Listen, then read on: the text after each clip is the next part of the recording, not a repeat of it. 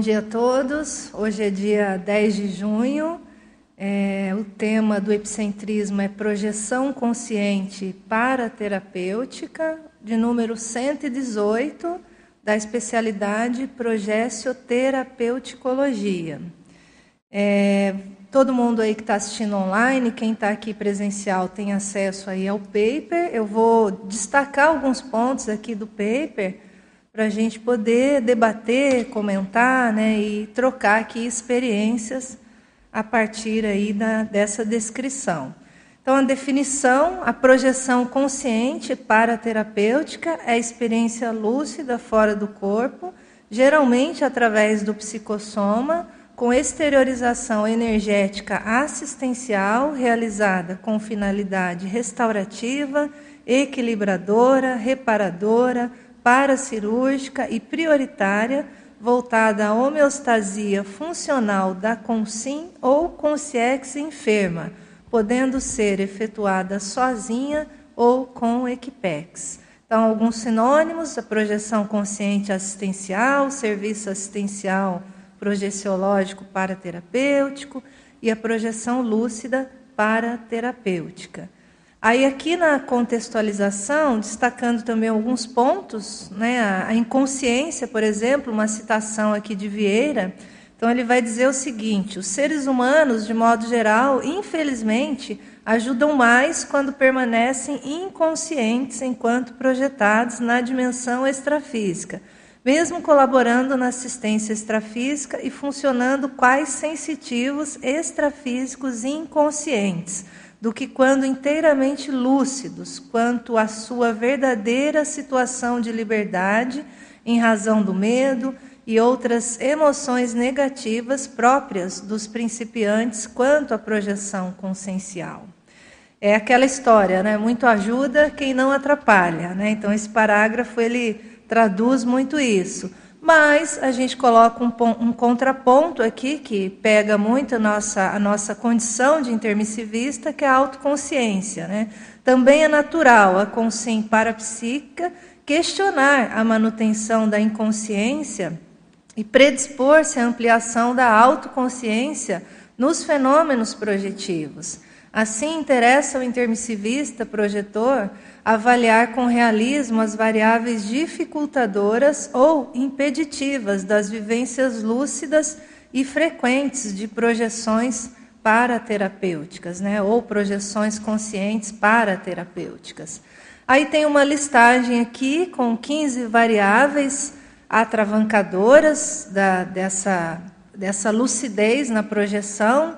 Então, por exemplo, os alucinógenos, o assédio interconsciencial, a basiofobia, a catalepsia patológica, o ceticismo projetivo, a deformação das lembranças, o desinteresse projetivo, a espectrofobia, a exacerbação da emotividade extrafísica, o fechadismo projetivo, as intoxicações orgânicas, a progessiofobia, o registro projetivo adiado, o sedentarismo, o sono pós-interiorização.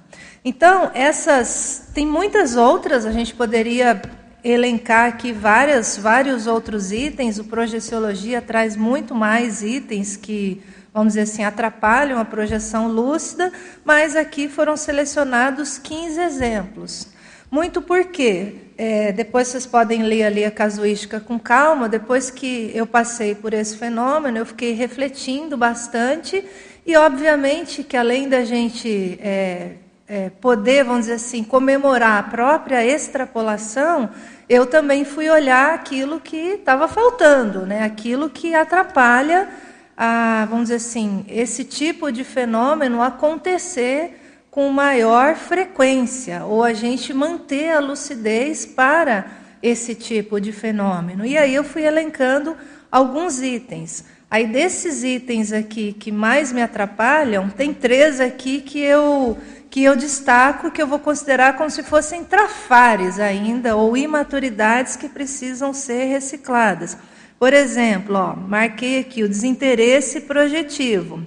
Então, por que, que eu coloquei isso? Porque não é toda noite que eu lembro de me concentrar na projeção. Então, às vezes a vida vai, né, é, caminhando, você é, se envolve nas atividades que está executando e aquilo vai ficando em segundo plano. Então, eu chamo isso de um certo desinteresse. Então, veja, ainda não é, não faz parte da natureza automática, pelo menos da minha pessoa, lembrar disso o tempo inteiro. Então, eu estou chamando isso de um certo desinteresse ainda projetivo, ainda existe, né? Eu tenho muitas experiências em que eu percebi essa exacerbação da emotividade extrafísica. Então, quantas, quantas experiências, quanta coisa não poderia acontecer mais se isso não tivesse mais dominado. Então, está aqui o item, né? ainda existem imaturidades nesse campo. E uma coisa que eu falo que me pega demais, vocês podem rir, assim, é esse sono pós-interiorização. Então, quantas experiências também eu volto lúcida e aí eu penso, ah, não, mas deixa eu dormir aqui mais um pouquinho, né? Deixa eu descansar mais um pouquinho e ao fazer isso, eu esqueço totalmente a experiência.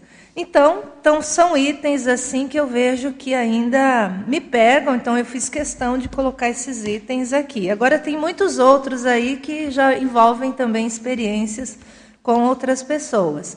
Agora, um detalhe, né? A correlação também desse tema da projeção consciente para terapêutica também está aqui com ali na página 3, tentando puxar o fenômeno para cima, né? Para algo a mais, né? Então, o que, que uma extrapolação pode mostrar para a gente é, em termos de desenvolvimento ou em termos de prognóstico futuro? Então, a correlação dessa experiência é com a paraclínica. Então, vocês vão ver ali na página 3, a enumeração, a paraclínica é a especialidade da conscienciologia que estuda a clínica ou atendimento aos doentes, além dos recursos da intrafisicalidade através do parapsiquismo.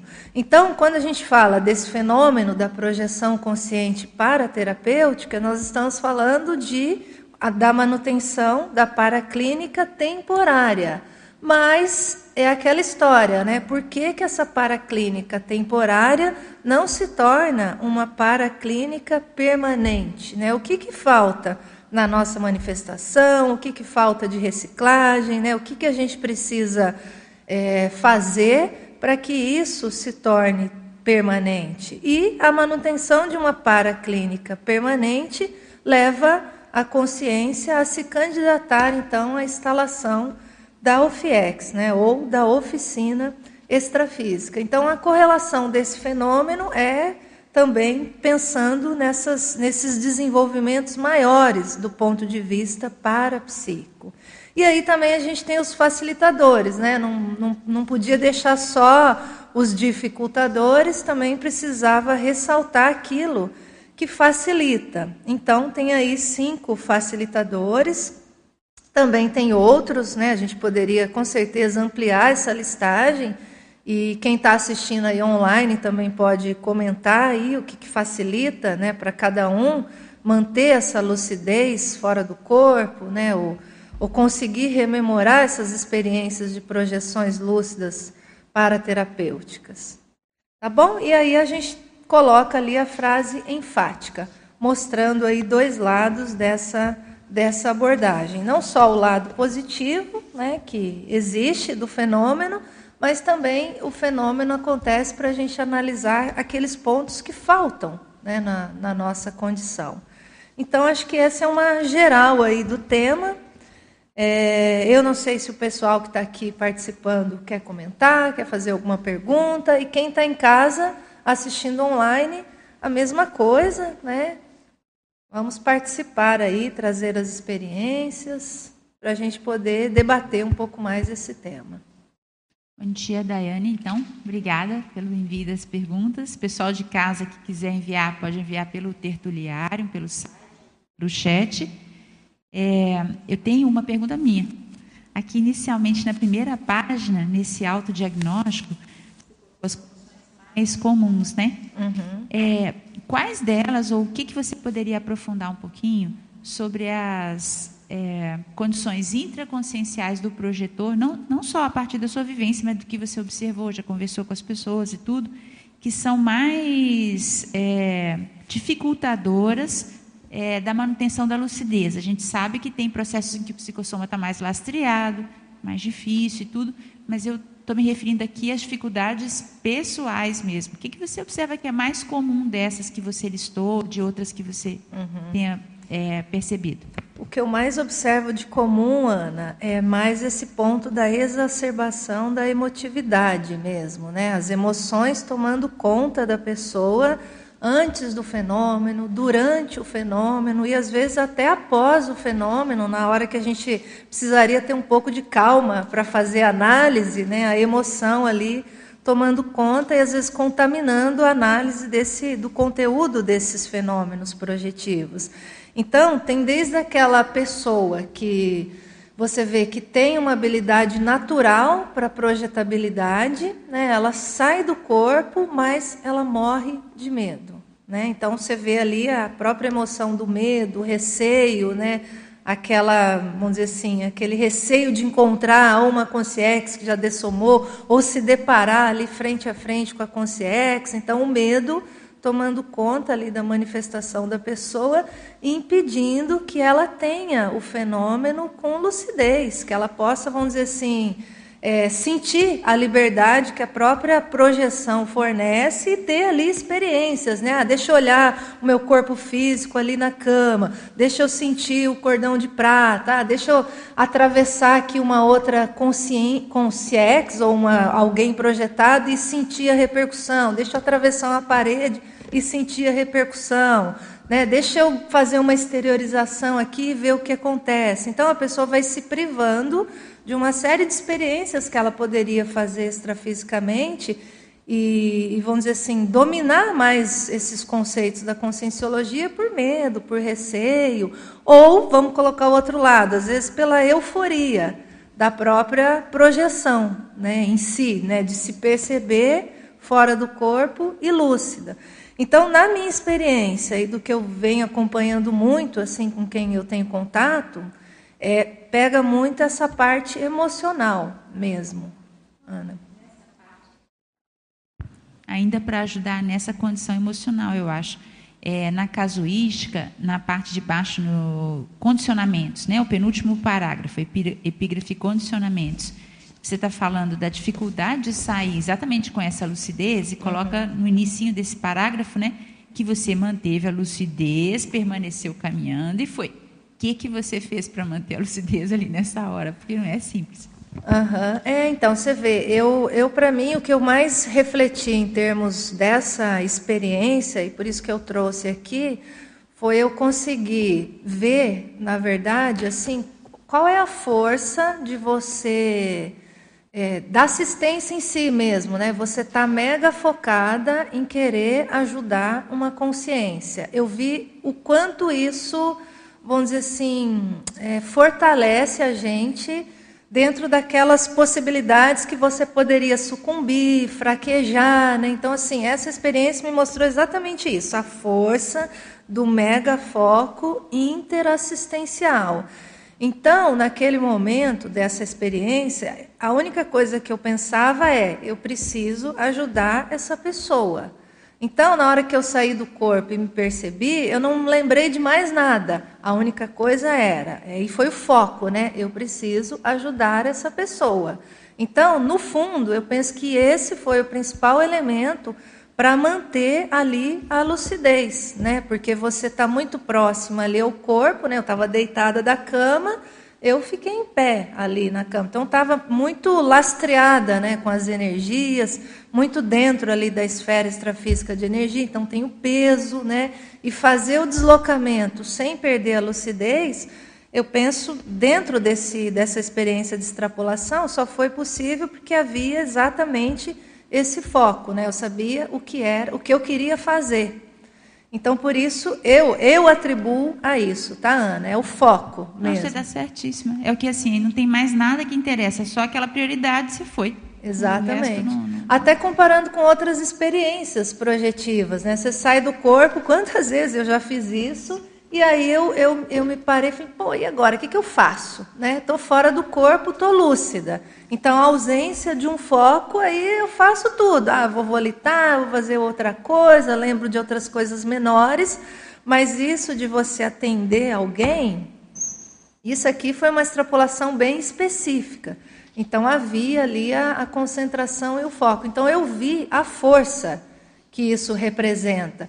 E depois eu nem escrevi isso, né? Mas o que eu refleti foi às vezes a gente deixa de fazer muita coisa porque a gente coloca aqueles nossos empecilhos. Ah, não consigo isso, ah, não consigo aquilo, tem esse gargalo, tem aquele gargalo, aquele outro. Então a gente vai colocando uma série de empecilhos. Mas quando existe esse foco, né, não preciso ajudar alguém, eu preciso fazer isso em função dessa assistência, não há nenhum empecilho. Você tira, você simplesmente ultrapassa empecilho, gargalo a gargalo, porque você está com aquele mega foco.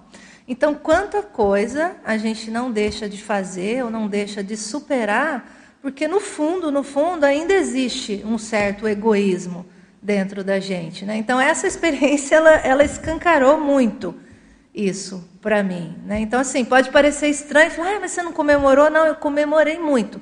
Mas o que mais eu refleti foi isso, né? o, o quanto esse mega foco né, de você estar tá querendo ajudar alguém, ele significa no sentido de você ultrapassar qualquer dificuldade que exista, para você fazer aquilo em prol do outro. É uma né? condição, o professor Waldo falava em outros contextos, mas é aquele negócio do efeito Huck, né? Precisa ajudar na hora, vai. Né? Exatamente. Né? Então, no final das contas, a gente se limita porque a gente, ou a gente coloca essas nossas barreiras porque a gente ainda não não está com esse foco mesmo, esse olhar tão interassistencial. Às vezes isso existe no nosso discurso, mas talvez tenha que entrar mais na nossa prática. Né? Então, é estranho dizer isso, né? porque você é, é, tão, é tão óbvio, mas é acachapante quando você passa pela experiência e você vê toda aquela bagagem que você vai adquirindo aqui na intrafisicalidade sendo utilizada ali na maior naturalidade. Entende? Então você sabe fazer, mas por que, que você não faz isso sempre, né? todo dia? Né? Então isso, isso pega a gente, né? E aí quem é, vamos dizer assim, tem um, a gente puxa para esse lado mais da responsabilidade, aquilo, né, aquilo pesa até certo ponto, né? Eu. Oi, Edi. Estou te pulando. Essa é, projetabilidade terapêutica é possível fazer com animais, porque eu tive uma experiência né, desse É possível. O que você acha? Não, se você teve uma experiência, você mesmo, você mesmo já sabe a resposta, né? Mas é possível sim. Engraçado você estar tá falando isso, que eu, o meu próximo paper, um que eu mandei até para revisão, tem a ver com isso. Essa, essa projetabilidade que envolve daí, no caso, esse contato com animais. Mas como que foi a sua? É, até um, tem um relato que tem na revista Consciência, foi publicado, né? Era de uma cachorra, né? Que eh, conviveu comigo por 17 anos, quatro meses e dois dias. Uhum. Era muito apegada. Eu, eu tratei ela, ela sofreu um acidente. Então, eu tive muita intimidade. Ela foi roubada, eu uhum. recuperei ela. Né? E ela se projetava comigo. Uhum. Eu me encontrava com ela.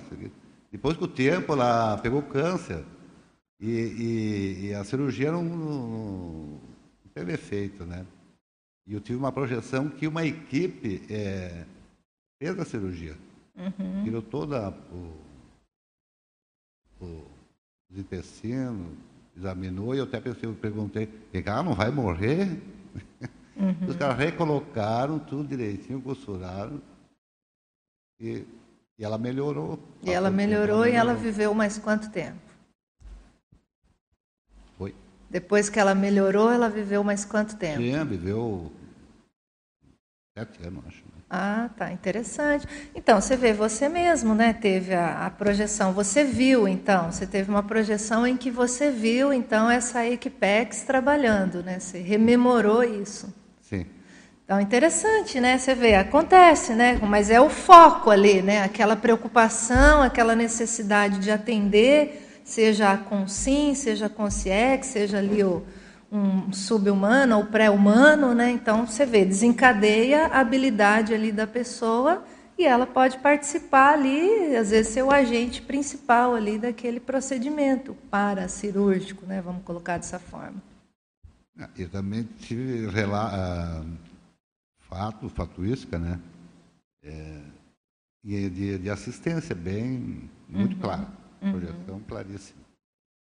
Até você falou de morrer um pouco, né? E te, nessa situação eu atravesso uma porta, né? Daí eu me lembro daquela brincadeira do Valdo, né? Morrer é atravessar uma porta, né? Uhum. atravessar uma porta. Pois é. é. Foi muito interessante. Então, aí a gente tem que pensar isso, né, Edi? Por que, que a gente não consegue fazer com que essas experiências, que às vezes são temporárias ou esporádicas, né, se tornem permanentes? Eu acho que o nosso foco é esse né? A gente ter essas experiências, entender, fazer a reflexão e fazer um movimento para isso se tornar permanente na nossa manifestação. Esse é o grande movimento.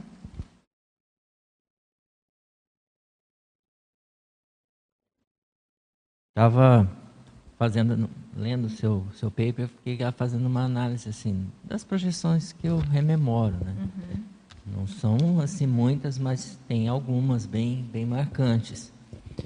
E, e assim, eu percebo que há um tempo atrás, mais quando eu comecei a estudar a projeção, eu tinha mais projeções de natureza mais, mais propriamente consciência terapêutica. Uhum. Você se via ali jogando energia para uma pessoa que estava estava ali, por exemplo, acidentada no acidente de carro, alguma coisa assim, às vezes em hospital. Mas hoje em dia, as projeções que eu me lembro mais são mais, a gente poderia dizer que são mais parapedagógicas. Tem uma, uma visão, tem, geralmente em alguma aula, ou algum encontro, alguma reconciliação de grupo, uhum. mas tem um contexto mais, mais parapedagógico. Você acha que isso vai mudando em função da especialidade? ou a pessoa vai se especializando num tipo de projeção, se são fases, ou se realmente tem aquela pessoa que, por exemplo, será que a pessoa que é da área da saúde, ela tem tendência de ter mais projeções paraterapêuticas? Como que você vê isso? Uhum. É interessante essa pergunta, assim, porque na verdade eu, eu sou o contrário. Se eu for olhar, quando eu faço uma análise das minhas, das minhas projeções, eu tive no início mais projeções que eu chamo né, de didáticas, né, para eu aprender como é que eram os conceitos, como é que aquilo né, funcionava, e depois foram tendo algumas projeções mais nesse campo para terapêutico. Então, um movimento um pouco diferenciado. E eu não tinha pensado exatamente nessa sua pergunta, mas talvez, uh, é, o Hernani, muitas dessas experiências tenham muita relação com a bagagem que a pessoa às vezes vai adquirindo em áreas diferentes. Né? Então, ela vai adquirindo bagagem em áreas diferentes e o fenômeno extrafísico às vezes vai acompanhando aquilo que a pessoa está trabalhando na intrafisicalidade. E aquilo soma, né? Então, assim, aí teria que olhar você, no seu caso, né? Antes, o que, que você estava mexendo mais e o que você precisava desenvolver, às vezes extrafisicamente, e aí teve essas rememorações. E agora, né? O que, que mudou? Então, talvez essa linha da especialidade, ou essa linha você está mexendo muito com essa parte da pangrafia, né? A Verpon. Então, o quanto isso mexe com a sua cabeça, até no desenvolvimento das ideias. Né? Então, pode ser que essa hipótese que você está trazendo da especialidade atual determine muito né, esse tipo de experiência. Agora, o que eu vejo assim de prático é a habilidade está lá, né? A gente, se você já teve aquela experiência antes, vamos, vamos supor, paraterapêutica, a habilidade está lá. Não quer dizer que você tenha deixado de fazer. Mas talvez é aquele negócio, pega a rememoração, né? A rememoração não está acontecendo, mas a bagagem está ali, né? A, a experiência está ali, você sabe fazer, mas talvez o movimento cognitivo seja outro e esse seja mais interessante para o que você está fazendo hoje. Entende? Então, assim, eu não, talvez isso, te, isso seja muito bem associado. Eu não tinha pensado exatamente nisso. Mas é possível. Vocês podem me ajudar, tá, Tem gente? Uma, é uma condição que eu estava pensando. Não sei o que, que o Hernani e você, é, Daiane, acham. Mas tem alguns contextos em que a projeção, eu vejo que tem também o perfil de cada um, o jeitão de ser, o temperamento, uhum. as vivências, como você falou. E às vezes tem projeções que elas podem não ser tão explícitas como essa que você relatou aqui, porque essa você saiu, exteriorizou energia, tipo um ambulatório, um hospital, uhum. né, assim, atendendo a pessoa. Mas tem outras que eu acho que não são tão explícitas, elas podem envolver, por exemplo, eu tenho muita experiência que tem é um parapsicodrama. Uhum. Então, naquela condição, não necessariamente você está é, exteriorizando energia, né, mais no sentido clássico, mas você está Uhum. Então, acho que esse contexto de a paraterapêutica também, ela vai adquirir a conformação extrafísica uhum. de acordo com o que é possível naquele contexto. Não deixa de ser paraterapêutica. E, é, sim. É, e também é. não deixa de ser parapedagógica. Né? Às isso. vezes na paraterapêutica existe, uma, isso, existe um movimento tarístico, uhum. esclarecedor. Que você percebe geralmente. a exteriorização de energias e tudo, e está num contexto, às vezes, que parece às vezes um teatro, um parapsicodrama, com aquela consciência eu tive algumas assim com gente que já dessomou da família, por exemplo. E é o que é possível, porque é o que a pessoa vai conseguir ser mais acessível. É, por onde vai ser mais fácil acessar aquela pessoa, né? Exatamente. Aquela personalidade. É, bem lembrado, até para a gente não ficar congelado, né? Só na ideia de isso, exatamente. Então, o ideal é que a gente abra. Só a presença da pessoa, às vezes extrafísica e lúcida, já pode ser paraterapêutica. É que aqui a gente fica muito restringido, né? Exatamente. É, é, porque na verdade a gente está aprendendo algumas coisas. Aí vão chegando informações, aí às vezes né, você vai para um lado só. Mas realmente a gente precisa abrir, abrir e ter um entendimento mais amplo. Vocês estão certos. Estão ajudando, estão, me ajudando Não, a, a mas pensar nessa experiência também. eu penso diferente. Eu penso assim, a experiência que você teve já demonstra uma destreza para fazer esse tipo de vivência uhum. nessa linha paraterapêutica, sim, sim. É que às vezes a gente tem mais o enfoque com a parapedagogia. No meu caso, por exemplo, mas não quer dizer que você uhum. não faça um processo assistencial ali, né? É Exatamente. bacana.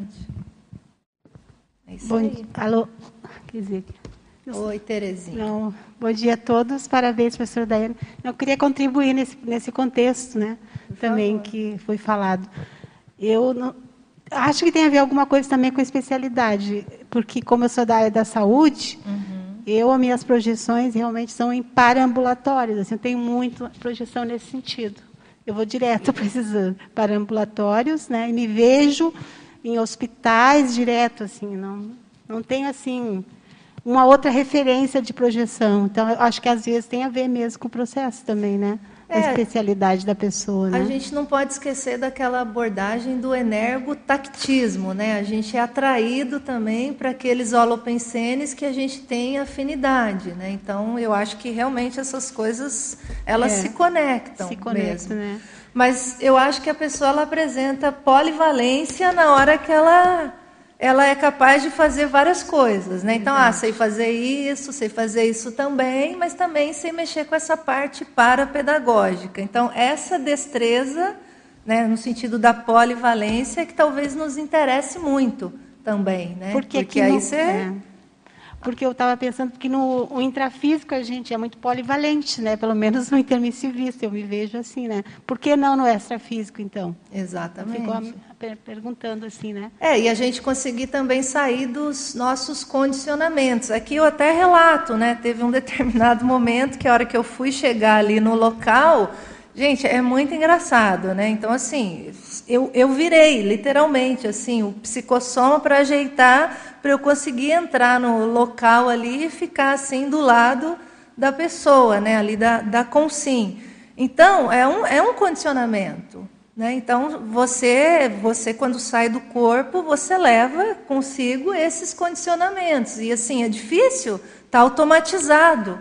Né? Então, na hora ali é tudo muito rápido. Né? Ai, não, aqui está apertado, deixa eu virar aqui né? E, e, conseguir me encaixar. Então, se a gente faz isso, uma coisinha pequenininha, imagine o resto. Né? A pessoa passa o dia no hospital, às vezes a projeção dela ela volta para esse local. Mas, ao mesmo tempo, ela também precisa ter a desenvoltura né, para fazer outras coisas diferentes. Então, o nosso desafio é esse: vencer esses condicionamentos ou para condicionamentos aí que, que nos pegam. Eu percebo também que existe uma parasegurança muito grande em relação à entrada nesses locais, pelo menos a minha experiência, né? Que quando às vezes assim, quando eu tenho, eu chego lá, às vezes eu vou um pouco não muito lúcida. Quando eu chego lá, que eu adquiro lucidez, que eu vejo assim, como que eu cheguei até aqui, sabe? Uhum. Daí vem todo caído. Não, existe uma parasegurança para levar a gente até lá nesses locais, né? Mas eu queria dar, puxar um pouquinho para a questão da UFIEX, que, que tu trouxe aqui, né? Que fala ali na página 3. E eu fiquei bem surpreendida que no final fala envolvendo com CIEX, consciência e subhumanos, que é aquele assunto que eu estava falando antes. Eu não pensava, não tinha essa informação.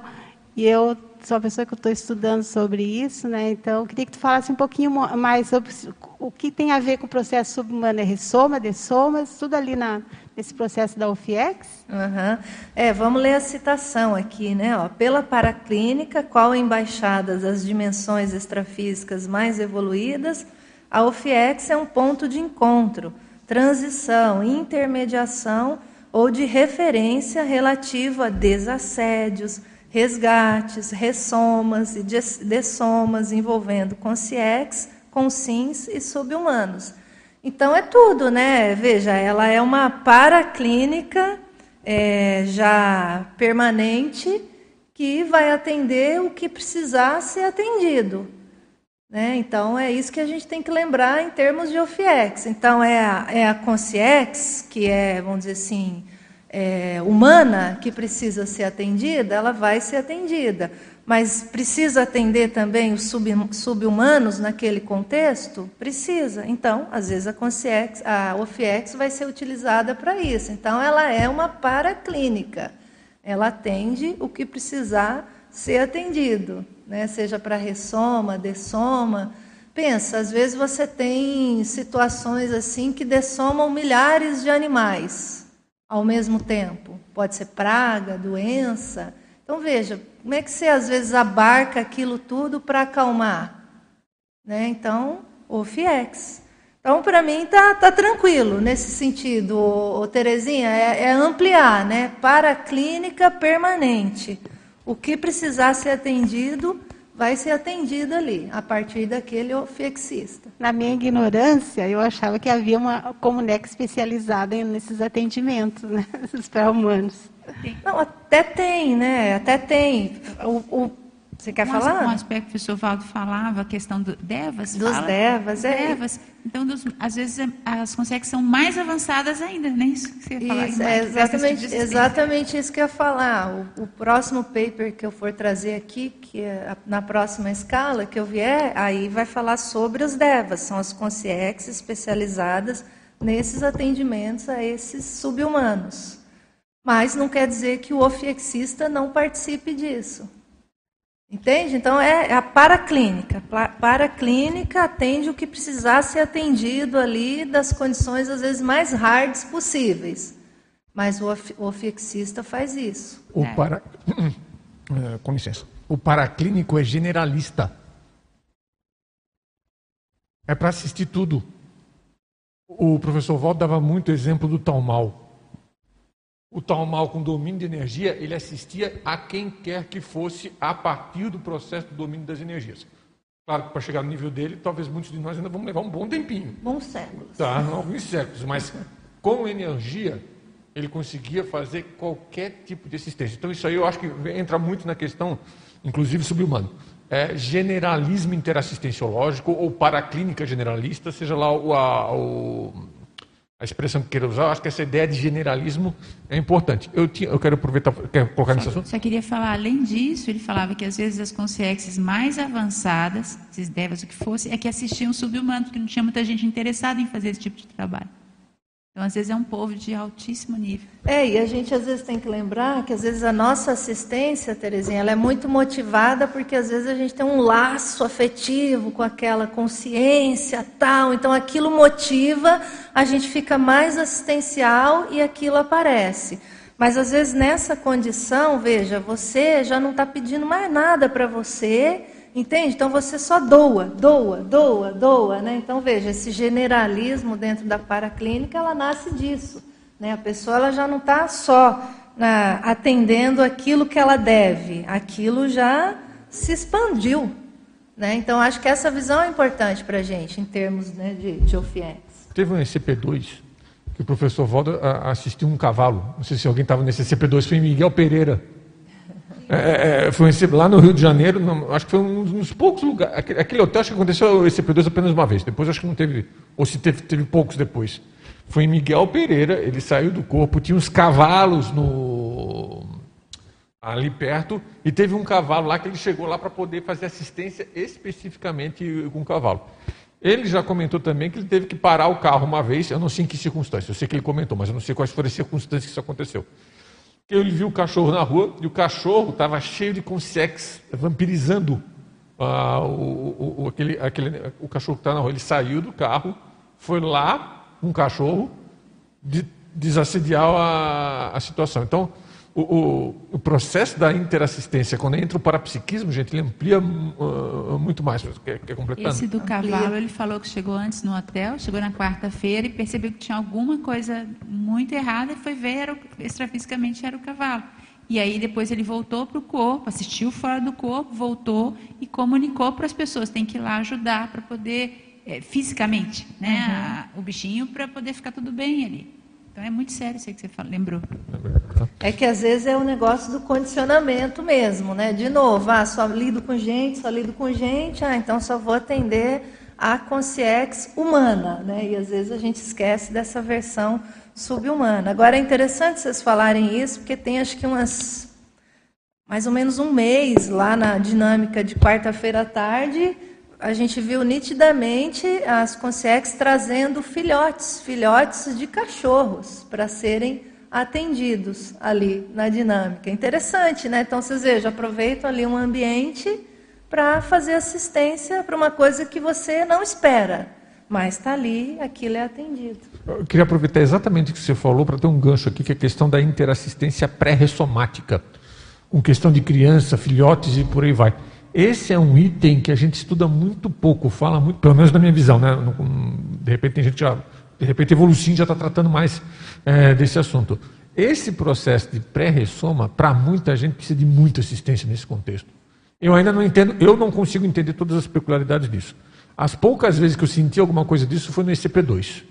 No ECP2 teve algumas interassistências muito fortes pra, é, na condição de aluno, tá? muito forte na condição de quem estava precisando ressomar. Tá? E aí entra a mãe, entra os pais, entra a família, entra uma série de coisas. Eu queria aproveitar para fazer uma perguntinha, tá? É, da minha ignorância aqui. Desculpa aqui a ignorância, mas o que, que é basiofobia? Que eu não sei. Baseofobia, né? Então, baseofobia é um termo que aparece até lá na projeciologia, quando a pessoa ela tem medo de queda, né? Medo de cair. Então, se ela associada à projeção, então ela está ali, começa a projetar, ela tem medo, por exemplo, de volitar, porque se ela volitar, ela pode cair, por exemplo, né? E a volitação, ela dá aquela sensação de liberdade mais ampla ainda dentro do fenômeno da projeção. Então, essa baseofobia, ela nasce disso, né? O medo de cair, medo da queda, tal, e aí acaba interferindo na projeção. É, muito bom. Eu aproveitei para fazer mais uma perguntinha, que é a questão das companhias, tá? Você colocou aqui um parágrafo que não percebeu a presença de companhias extrafísicas né, durante a ocorrência dessa projeção. Uhum. Mas depois você pensando e, e refletindo sobre, você acha que deve ter tido amparo, não teve amparo? Foi mais por uma, pressão, uma questão mais anímica sua? Você chegou a pensar mais nisso ou, ou não? Como é que foi? Então, eu, eu não consegui, é, vamos dizer assim, chegar a uma conclusão. Se eu estava ali sozinha ou se havia algum amparo, tá? Não consegui. Mas assim, me conhecendo, né, e aí tem o aspecto do temperamento, é bem possível que, na verdade, existisse um amparo da pessoa, da consim, que eu precisava ajudar. Mas eles me conhecendo, eles nem apareceram. Tipo, não, vamos só ficar aqui de longe, deixa ela fazer o que ela sabe fazer, entende? Então, assim, A conclusão que mais ou menos eu chego é por aí, mas na hora, gente, é aquele negócio, eu estava tão focada que assim, sabe quando você nem olha para o lado? E eu sou assim, os meus amigos, às vezes, eles tiram sarro de mim, tá? Eles falam que eles param do meu lado no trânsito, e aí eles ficam olhando para mim, dando tchau, e eu tô ali olhando para frente. Entende? Então tem um processo do temperamento. E aí, às vezes, o pessoal buzina, gente. Às vezes eu nem escuto, entende? Eu estou ali olhando para frente, esperando, às vezes, ali o sinal abrir. Então, uma vez, um chegou a me mandar foto. Entendeu? Mandou a foto que parou do meu lado. É, no sinal, lógico. Uhum. e aí tirou uma foto e eu lá, né? Daquele jeito no trânsito. Então, assim, tem um processo meu, entende? Então é bem possível que pelo foco ali, tipo, não sair do corpo, a pessoa. Vou na pessoa, gente, eu nem pro lado olhei. Entende? Então, assim, o, a conclusão que eu chego, mas aí também não tenho tanta certeza, é que havia ali, podia haver uma, existia uma superintendência, mas talvez da Consim, tá? É, que, vamos dizer assim, também tem, um, tem o, o certo amparo aí dela, né? Mas eu não vi. Agora, teve o meu processo anímico? Teve, teve boa parte sim. Né? Mas se eles me tiraram do corpo, aí passei batido. Aí se você me perguntar qual que é o nível de lucidez que você atingiu, ah, eu, eu calculo assim uns 60%, talvez um pouquinho mais. Entende? Não chegou uma lucidez 80%. Então, nessa faixa aí, uns 60%, acho que deu para ter. Então, sempre tem algum gapzinho, né? alguma coisa que, que falta nisso tudo. Então, por exemplo, eu perdi a noção do tempo. Né? Então você vê, né, Ivo, ainda tem chão para desenvolver, né? Não quero ser exigente, mas, mas tem, a experiência mostra isso. Tem uma, algumas perguntas agora do professor Eduardo Dória, bom dia, está lá em Curitiba, que é debatedor assíduo aqui, né? A primeira pergunta que ele manda é referente à primeira página, a epígrafe autodiagnóstico ainda. Então, ele faz uma referência aos itens 3, que é a basiofobia, o 6, deformação das lembranças, e o número 15, que é o sono pós-interiorização. Aí ele tem uma pergunta para cada um. Primeiro, ele quer saber como podemos auxiliar na diminuição e até na eliminação da basiofobia, desse medo de queda, né? Uhum. Então, isso tem técnica. A gente fez um círculo mental somático sobre volitação extrafísica e aí, nesse círculo, a gente apresentou lá algumas técnicas, e tem algumas que, até no Projeções da Consciência, o professor Valdo descreve lá. Então, algumas consciências ajudando a, a essas consciências subirem como se fosse numa. Ah, como se fosse, sabe aquela. Aquilo que a pessoa ergue para fazer pintura, como é que é o nome daquilo, gente? Andaime, exatamente. Obrigada, Terezinha. Então, como se fosse uma espécie de andaime, né? ajudando aquelas consegues subirem naqueles andaimes para aprender a volitar. Então, veja, isso extrafisicamente existe, porque você precisa, de alguma maneira, quebrar esses condicionamentos que a, vamos dizer assim, a consim ficou até ela entender que ela está livre do corpo e que ela consegue fazer isso. Então, extrafisicamente, existem as equipes volitativas, técnicas para ajudar a pessoa a aprender a fazer essa volitação. Então, isso é uma forma de quebrar essa basiofobia. Né? Então, do ponto de vista extrafísico, tá? Porque do ponto de vista intrafísico, o ideal é que a gente tenha cuidado mesmo ao andar né, e cuide para não cair. Agora, o processo é a gente levar esse condicionamento para fora do corpo. Então, essa é uma técnica. Depois, acho que o Dória participou desse,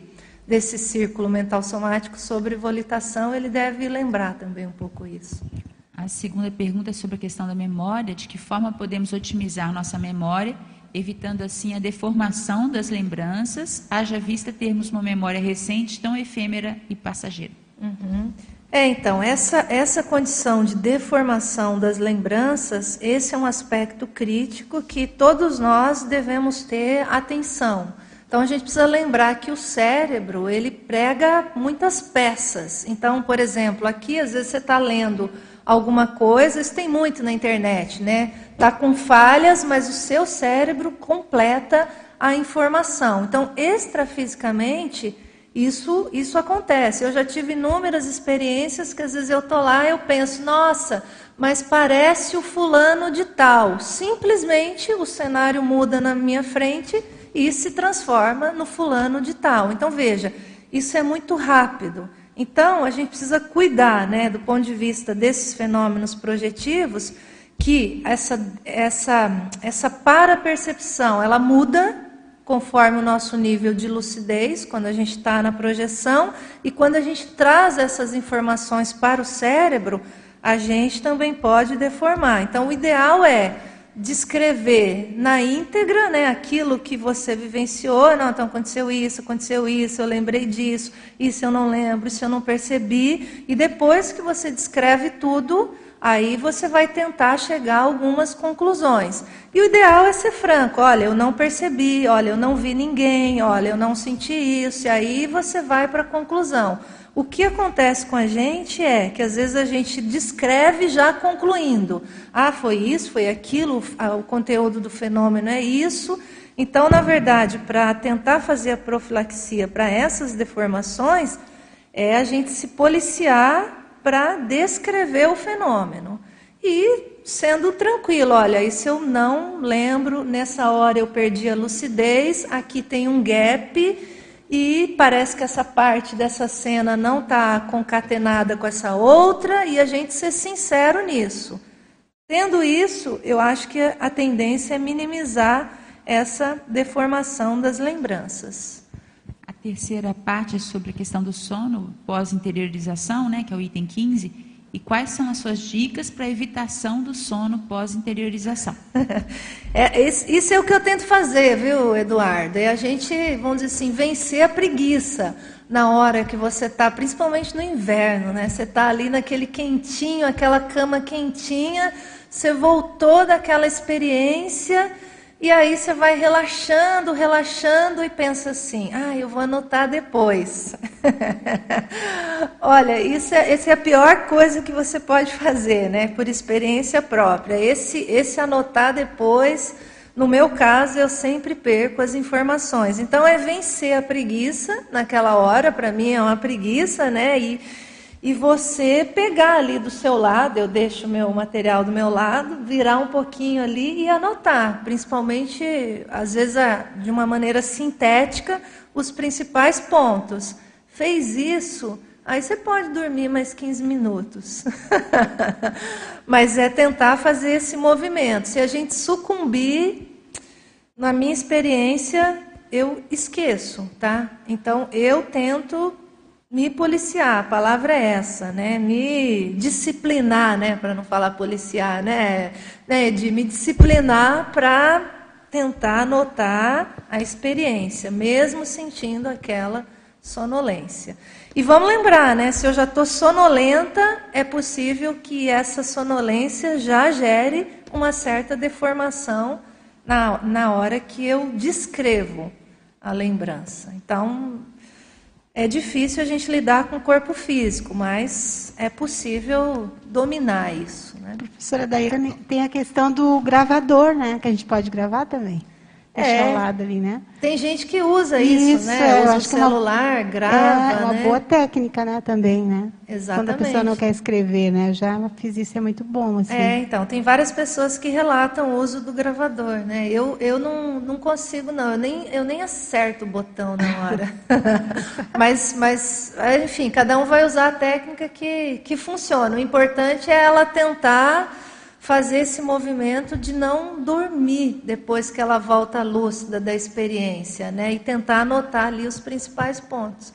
E lembrar, gente, na hora que a gente já registra, a gente já está perdendo informação. Se dormir, aí. E aproveitando era. só essa questão, ali na página 3 você traz a, o item 3, que fala sobre facilitadores. O interesse ali, manter o interesse diário pela projetabilidade lúcida, programando a autopensinidade para rememorar os detalhes da projeção. Teria alguma técnica assim que a gente poderia utilizar? Porque eu estava observando assim que como a gente tem muitas atividades hoje, né, em função da conscienciologia, por vezes assim a questão da projetabilidade, da projeção, ela se torna meio que, estou falando uma experiência minha, né, meio que secundária assim, né, uhum. dentro das prioridades, né? Como assim a gente poderia fazer para se tornar mais assim, digamos, como prioritário também, né? A questão da projetabilidade. É, então a gente tem que saber usar isso, né? Veja, a habilidade, a nossa habilidade da projeção é algo natural. Então vou, vou, vou te dar o exemplo, né? A gente trouxe para debater no círculo o tema da volitação. Então, ficou todo mundo pensando em volitação, ficou todo mundo pensando nisso, pensando nisso. Então, durante, no meu caso, durante assim algumas semanas, eu ia dormir e eu lembrava, ah, deixa eu ver se eu eu, eu volito, que fazia bastante tempo que eu não tinha volitação. Então eu falava, eu estou com recesso de volitação extrafísica. Por que, que isso está acontecendo? E aí eu botei o foco, botei o foco, nossa, passou semanas, a volitação aconteceu.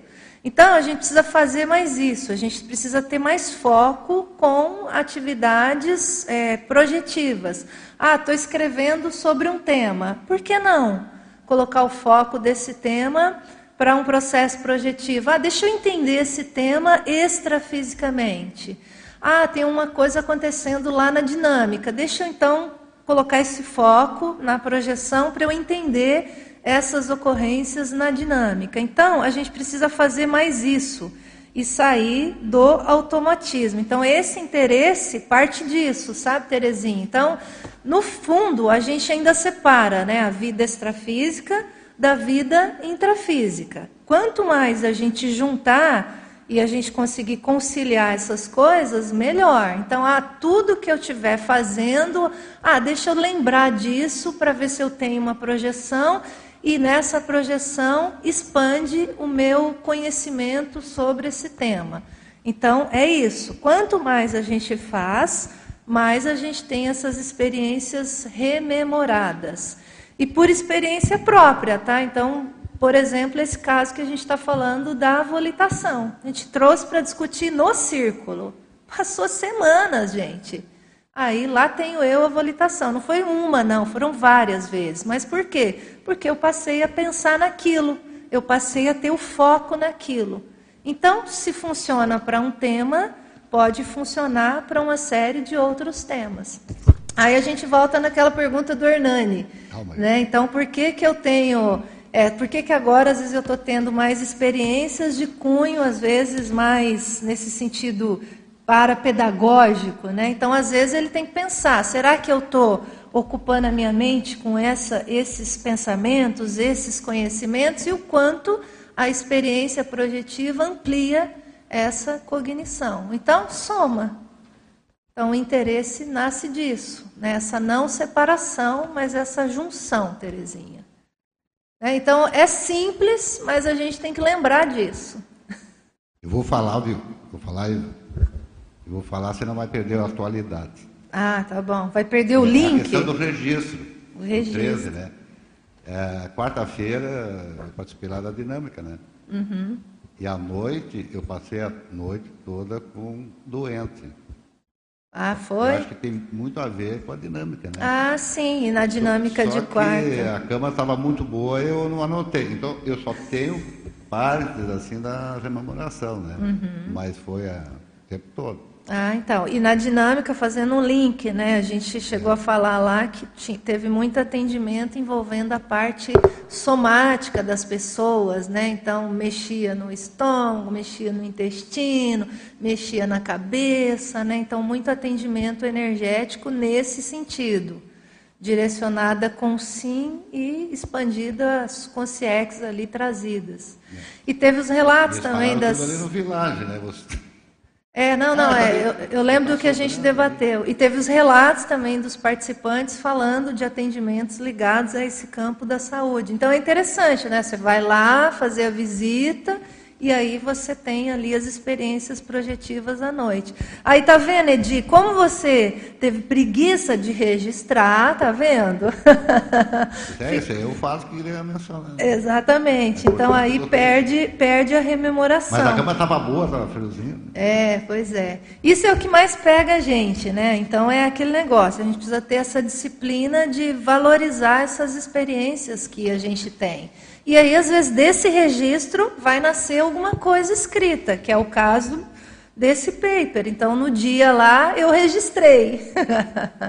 então, Terezinha, eu não tinha um papel na hora, eu registrei no celular. Né? Então, mandei a mensagem para mim mesma, eu fiquei digitando no celular. Eu, eu sou tão condicionada a escrever que eu não, não, não lembrei que eu podia gravar, né? Aí eu fiquei digitando ali e mandei a mensagem para mim mesma ali da, da experiência. Daiane, essa, isso que você estava comentando antes ali com a Terezinha, dessas associações, de pensar sempre na projeção consciente, tem a ver com a técnica da saturação mental. Isso mesmo. Tá? Que essa técnica aí é uma, uma das técnicas que mais ajuda as pessoas a terem experiência fora do corpo. Tá? Então, eu lembrei que você estava falando aí, é, é, acontece uma saturação pensênica mesmo em torno do assunto que acaba favorecendo a projeção, só para complementar. Perfeito, é o, o termo técnico, né? Esse interesse surge desse termo técnico, saturação mental. Muito bom, muito bom, Ivo. Bem lembrado. Tem uma pergunta agora do Murilo Vieira, que participa também sempre. Ele fala o seguinte: Eu acho que tem alguma coisinha que está trocada, Murilo, na pergunta, e você corrige para mim, por favor. É, tenho a hipótese de ter encontrado na extrafisicalidade recentemente uma consciex, hoje ainda com sim homem. Então é uma consim projetada. Essa é a pergunta, né? Muito exemplarista na Simvexis estávamos em mega euforex. Ari, gostaria que você comentasse.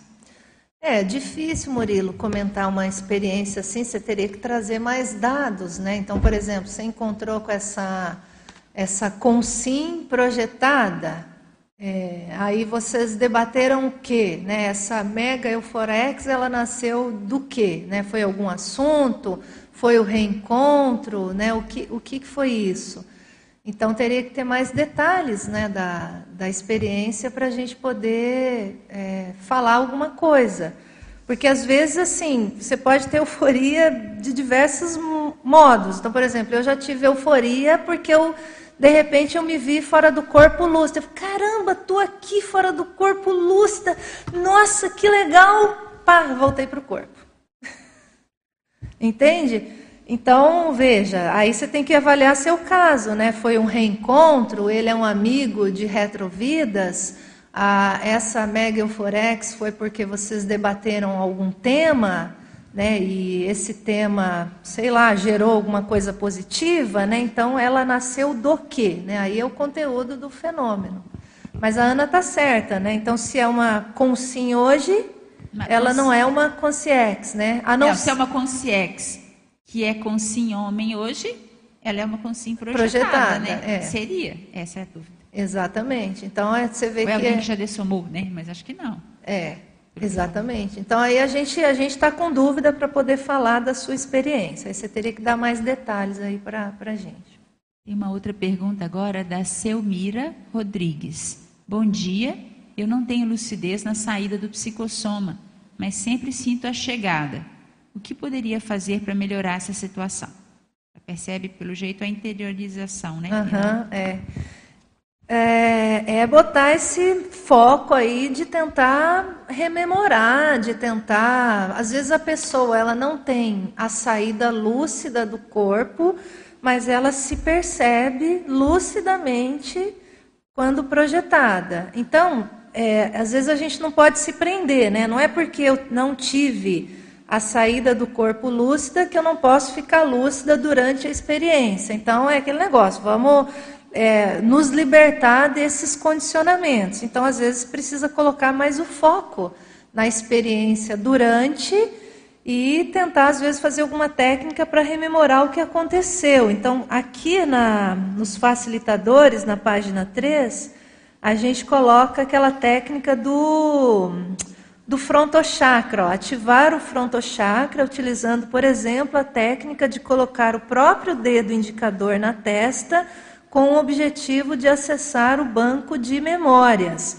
Então, se você está detectando a chegada, a interiorização, você está vindo de uma experiência. Então, nessa hora, às vezes vale a pena tentar aplicar uma técnica diferente, né? O que, que aconteceu? O que, que eu estava fazendo, né? E tenta usar ali o seu indicador para ver se o seu dedo indicador ativa a sua glândula pineal, né? Mexe com o seu frontochakra, ativa a sua glândula pineal e você começa a rememorar partes da sua experiência. Então já é alguma coisa rememorar o final.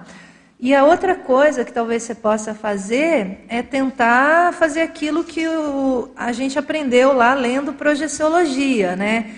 É, fixar na experiência, né? Hoje eu vou rememorar, né? Hoje eu vou sair do corpo lúcida e vou rememorar essa experiência, né? Então você começar a botar foco, botar atenção, né?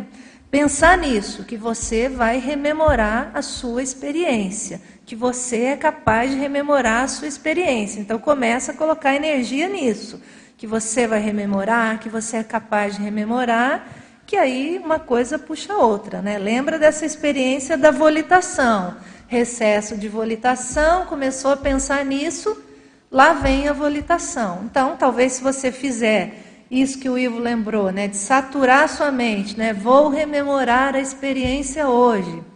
Vou me projetar e vou rememorar. Talvez você consiga ter uma experiência aí mais lúcida. Daiane, bom dia. Bom dia, Fran. Tudo bom? É, assim, é, essa técnica aí de saturação, a gente sabe que ela realmente funciona. É uma, assim, escrever sobre o assunto, ler bastante, isso aí é tudo assim mental somático, né? Agora, assim, que técnica energética você recomenda? Ou você já teve experiência, até mesmo lá na escola do parapsiquismo, para a pessoa treinar durante o dia para chegar nesse alvo de projetar? EV, Fran. O EV? EV, estado vibracional, estado vibracional, estado vibracional. Então, assim, acompanhando as turmas, tem muitos relatos. A pessoa priorizando ali durante o dia, estado vibracional, vou chegar na meta dos 20 EVs, ou vou ultrapassar aqueles 20 EVs. Chega à noite, a pessoa tem projeção. Mas por quê? Porque ela começa a se habituar ali à prática energética, vai limpando o seu campo e às vezes ela lembra de fazer o próprio estado vibracional ali, quando ela está deitada. E isso tira a pessoa do corpo lucidamente. Então, o que eu mais vi funcionando para fazer o povo sair do corpo, na minha experiência, foi o próprio estado vibracional, em termos energéticos, né? Para mexer, a pessoa está limpa, ela está focada, quando ela está mexendo com o estado vibracional, significa que ela está lembrando da vida multidimensional, né? então ela está ali sintonizada, ela não está desconectada. Entende? Então isso ajuda a pessoa a ter mais projeção. É, assim, no meu caso, é, o que mais me ajuda é exteriorizar, lembrar de exteriorizar, bastante uhum. exteriorizar, porque tem muita aquela questão do psicossoma ficar muito lastreado, sabe? Uhum. Então eu uhum. acho que isso é, contribui bastante também, além do EV. Uhum. Não sei o que, que você pensa disso. Não, eu acho que a pessoa tem que fazer aquela técnica que funciona para ela. O que eu mais vi funcionar foi do estado vibracional, né? E se você fizer uma associação próprio estado vibracional, né, a reverberação Sim. da vibração, ela gera né, uma exteriorização. Quando você encerra ali o estado vibracional, né, aquela exteriorização, ela, ela Acontece naturalmente, então você pode até associar as duas coisas. Agora, se a pessoa viu que para ela exteriorizar as energias, né, expandir ali o seu energossoma, isso ajuda na projeção, faça, né? Então a experiência veja, sempre, né? É, a exteriorização ela gera uma descoincidência, né? Se isso ajudar a pessoa a sair do corpo lúcida, faça, né? Faça né, dentro, vamos dizer assim, do, do, processo positivo da projeção, que não vai gerar nenhuma alienação, né, faça, né, tenha suas experiências. Tá? Agora, assim, aproveitando, só um minutinho. É, eu, quando eu li seu paper, eu achei assim muito bacana, porque a gente vê o poder que a gente pode chegar de assistência com a projetabilidade, uhum. né? E assim, eu não sei se foi o primeiro experimento marcante para você de uma assistência realmente confirmada de uma pessoa próxima é, com relação à projeção. E assim, eu imagino que isso deve ter sido assim um marco para você. Como que ficou isso depois para você? O que, que mudou é, na sua pensanidade, na sua questão de autoconscientização multidimensional e interassistencial mesmo, né? É, em termos assim de confirmação, né? Porque a pessoa ela voltou e bateu na porta do meu quarto e falou. Aí eu falei, bom, realmente eu não posso dizer que eu imaginei isso tudo, né? Então foi a, foi a primeira vez que isso aconteceu assim de modo tão contundente. Já tive outras projeções fazendo isso? Já mas eu nunca tinha tido né, é, isso realmente da pessoa voltar e falar, olha, melhorei, né, agora eu vou tentar dormir. Então, essa, essa foi marcante. Mas assim, o que mudou, na verdade, na verdade eu fiquei impactada, eu fiquei impactada de ver né, é, que eu conseguia fazer aquilo. E até então eu nunca tinha conseguido desse nível, né? Vou sair do corpo. Né? Eu me pegava várias vezes fora do corpo. Já fiz técnica, ah, vou fazer estado vibracional e vou sair do corpo. Já fiz isso inúmeras vezes, mas nada com um objetivo tão é, específico que foi esse caso. Né? Tipo, gente, eu tentei exteriorizar as energias para a pessoa ali, ó, pessoa física, mas a pessoa ela tava, ela não estava receptiva obnubilada, né? Não, ela até falou aquilo até atrapalhava a pessoa. Ela até falou assim: "Ah, não, sai daqui e tal, não, pode deixar que eu vou melhorar sozinha". Entende? Então assim, a Consim, ela não aceitou a exteriorização ali, eu ao vivo. Entende? Eu de corpo presente. Então, a única coisa que tinha, e também não queria ir no hospital, né? Igual eu eu coloquei aqui. Então, a única coisa que eu tinha nas minhas mãos era tentar fazer alguma coisa fora do corpo. Então, isso que me impactou. O ato em si, né? Eu consegui fazer isso, ajudada ou não ajudada, né? E aí eu vi e falei, nossa, mas gente, por que, que isso não acontece mais? Isso. Né? Então, a, a grande reflexão, Fran, é, é isso, porque não acontece mais porque às vezes a gente, ou vou colocar de maneira geral, né, a gente não tem esse mega foco assistencial tão fixado assim. Entende? Então a minha, isso foi o que mais me impactou. Né? Então, se naquela hora eu consegui, eu consigo fazer mais vezes. Então, por que, que eu não estou fazendo sempre? Entende? O principal impacto foi esse.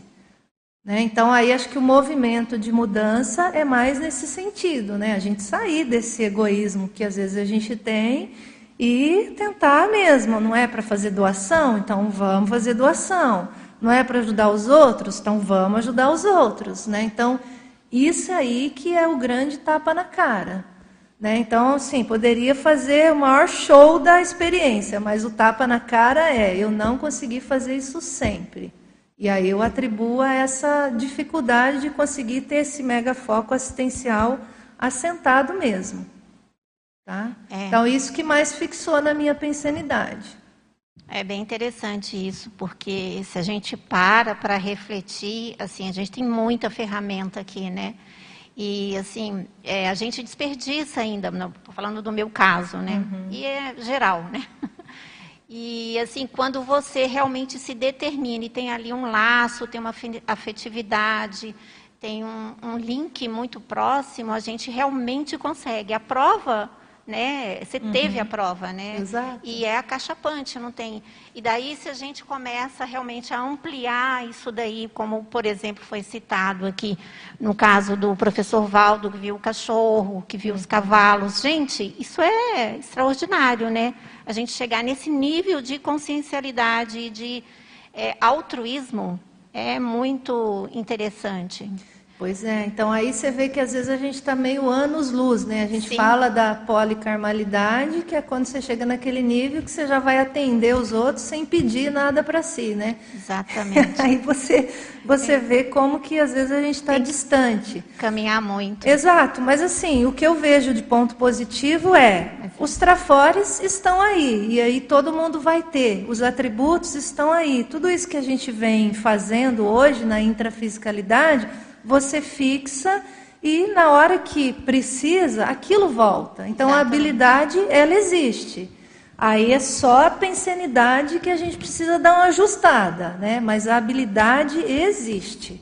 Então é possível a gente né, desenrolar e, e chegar nesses patamares até mais penso- avançados. Eu até penso, Dai, assim, que extrapolando aqui um pouquinho, que é, esses apagões que a gente tem muitas vezes na TENEPS, em dinâmica, em trabalho energético, algo dessa natureza acontece. Uhum. Só que, assim, é, esse teu caso foi muito didático, porque foi assim, o- a confirmação ela foi imediata, então Exato. assim é contundente. Então leva a gente a essa reflexão assim, por que não fazer isso de forma mais ampla? né? Exatamente, exatamente. A, a- a principal reflexão é essa.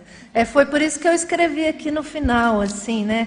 É, isso é uma paraclínica temporária, né? Foi lá, conseguiu fazer, aquilo durou lá alguns minutos, com equipex ou sem equipex, enfim, estava ali, mas por que que isso não se torna permanente, Isso mesmo. né? Parabéns, Dai. Parabéns para todos nós que estamos aqui ralando, né? Então vamos.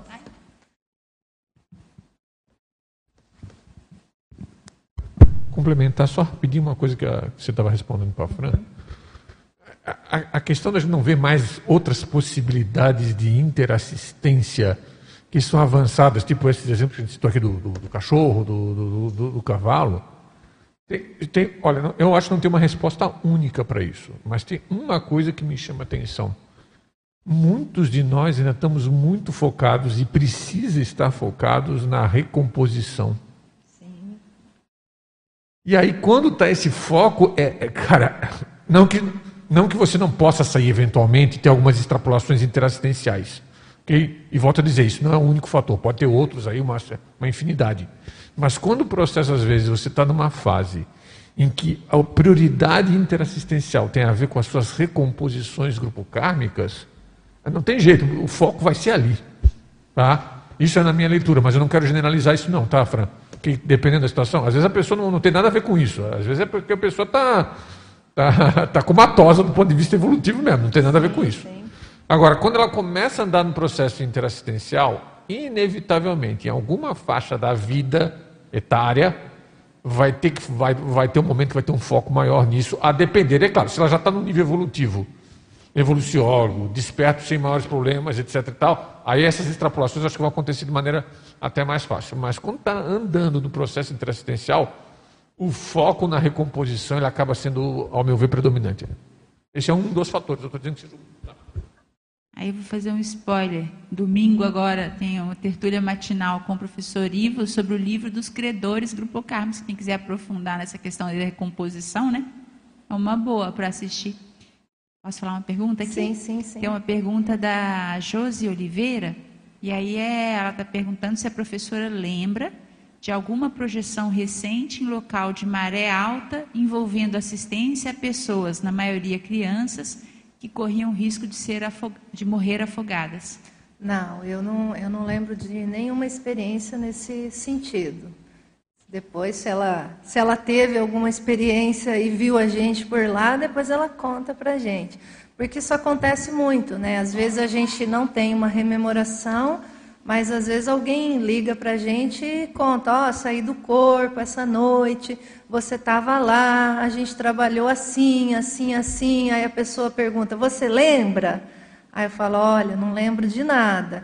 Então é chato, né? Às vezes isso pode ter acontecido e é, você estava lá, mas você não lembra. Então, assim, aí o fato de você não lembrar, você também não corrobora a experiência do colega. Né? Às vezes é aquela situação que você e... disse antes, parece a Daiane. Pronto, Isso. já parece. Às vezes a gente não estava, às vezes estava num horário que você estava totalmente acordada, então você sabe que não era você, e aí você diz para a pessoa: olha, esse horário eu já tinha me levantado, eu já estava fazendo tal, tal coisa, então não deve ser eu, deve ter sido alguém parecida comigo.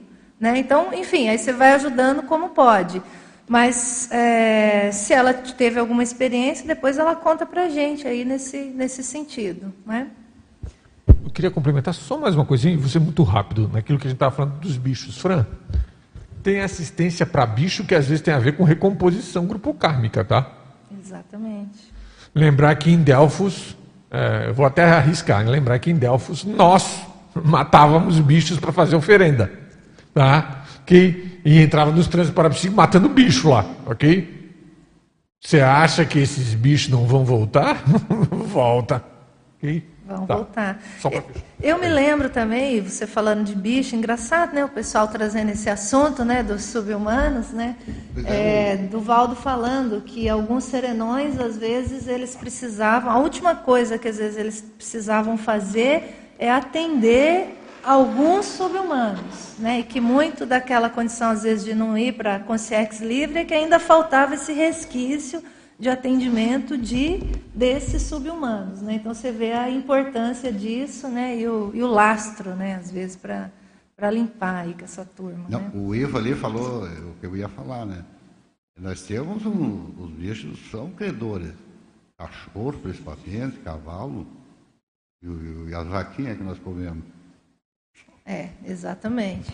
E, e muito mais o, o, cachorro, né, o gato, esses aí são companhias, são. Quanto tempo nos fazem companhia? Uhum, uhum. É, tem muita coisa, né? Eu estava é, conversando com o Max aí esses dias e ele estava falando de uma experiência também que ele teve lá na dinâmica. E vou tentar traduzir, não vou conseguir falar exatamente tudo, né? Mas ele, é, os, parece que os amparadores estavam interessados em estudar a fitoectoplasmia né, de algumas plantas, mas isso tinha uma conexão com as pessoas que estavam ali. mental somático ele vai apresentar semana que vem. Então, é o então, spoiler, só ah, então pronto. Fala. Então já é já, é já é o egocentrismo da semana que vem. Pronto, é isso aí. Então já não percam, né? Imperdível. Então você vê como que a coisa se expande, né? Em termos de parapsiquismo, é o subhumano, é a plantinha, né? E veja, você tem consciência às vezes muito evoluída, interessada nesses processos. Vou fazer né? só mais uma propaganda.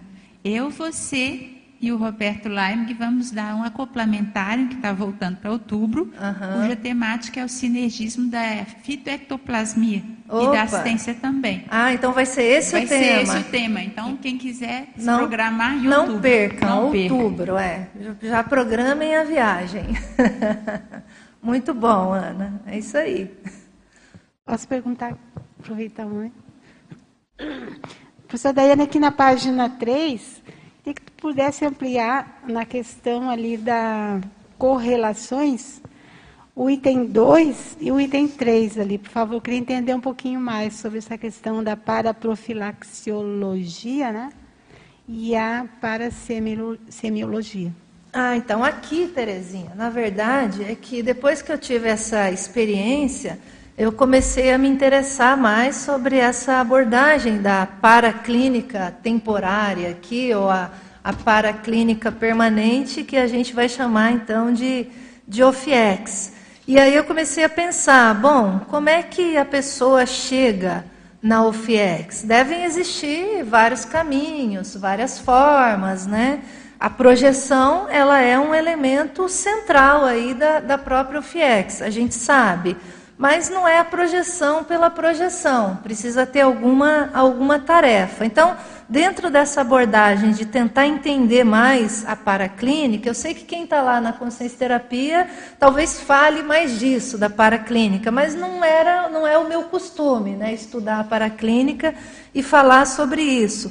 Então, eu fui tentar ver ah, quais são essas unidades de medidas que estão associadas a esse conceito da paraclínica, né? mesmo que ela seja temporária. Né? Então, o que, que esse pessoal faz? Né? Então, uma Equipex que participa de uma paraclínica. O que, que eles fazem? Né? Qual, qual, quais são as funções dessas, dessas consciex? Então, devem ter especialidades diversas. Né? A equipe trabalha junto, um é bom numa coisa, outro é bom em outra, e eles estão ali né, em sinergismo fazendo aquilo funcionar. Então, pensando nisso tudo, uma forma de tentar traduzir esse, esse universo da paraclínica foi olhar para isso. Então, as cinco especialidades aqui associadas. Então, a gente teria paraclinicologia, né? Então, veja, o para-exame. Então, a gente pode pensar, tem, será que tem consciex que são boas nisso? De mexer com isso, essa parte do para-exame, né? A gente pode pensar que sim, a paraprofilaxiologia, né? A prevenção. Quem mexe com isso? Prevenção. Então você pode pensar tanto do ponto de vista intrafísico e pensar também na especialização extrafísica. A parasemiologia, ó, para, o parasintoma. Né? Então o povo da consciência terapia aqui, nada de braçada nessa parte. Né? E a paraterapeuticologia. Então eu entrei nesse ponto aqui, ó, mais da paraterapia, né? dentro dessa experiência.